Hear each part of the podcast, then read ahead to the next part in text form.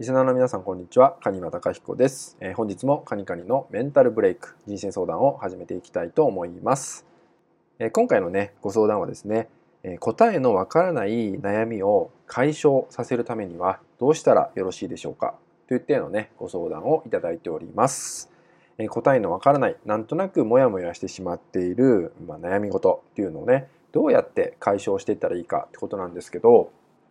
え何かねえー、答えがはっきりしていない何に悩んでいるかすらわからないけどどこかでねモヤモヤしちゃったりとかなんかすっきりしない状態っていうのがね続いてしまうってことあると思うんですよね。でこんな時に、えー、おすすめな方法っていうのをですね今回はご紹介していきたいと思うんですけど、えー、この場合ですね、えどうしても頭の中ですごくいろんなことを考えてしまっていることが多いんですよね。で頭の中で考えてしまうことによって自分自身がそもそもどんなことを悩んでいるのかとかまあとはより深掘った考え方っていうのがねできなくなってしまうってこともあります。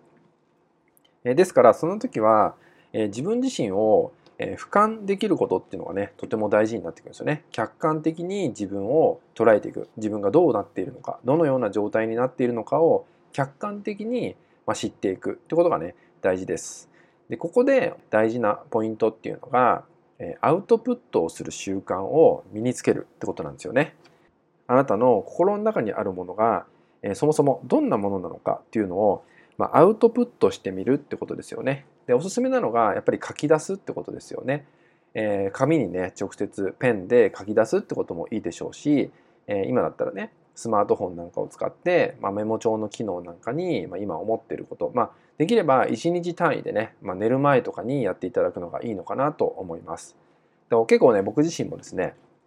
夜にですね感謝日記っていうのをつけたりすることがあるんですよね。まあ、一日の中で感謝できたことっていうのをね捉えてそれをね打ち込むってことをね毎日してるんですけど、まあ、そうすることで一日の中の自分自身の出来事だったりとか自分の心が感じていることっていうのを目で見て俯瞰できるってことがあるんですよね。で実際に書き出すとえ目でね見て、え確認できるってことがあるんで、えまあ、視覚的な要素からね自分をもう一度見つめ直すってこともねできてくるんで何かねはっきりしないようなモヤモヤした、え答えのわからないような、まあ、悩みっていうかね心がすっきりしないものっていうのがある場合は、まあ、一度ねそれを書き出すってことをしてそれを眺めてみるってことをすると自分ってねあ今ここにつまずいてたんだなとかこんなこと考えてたんだなっていうのが、え分かってくるかなと思うので是非ねこの書き出す作業っていうのをねやってもらえたらと思います。はいそれではですね今回は以上になります。最後までご視聴いただきましてありがとうございました。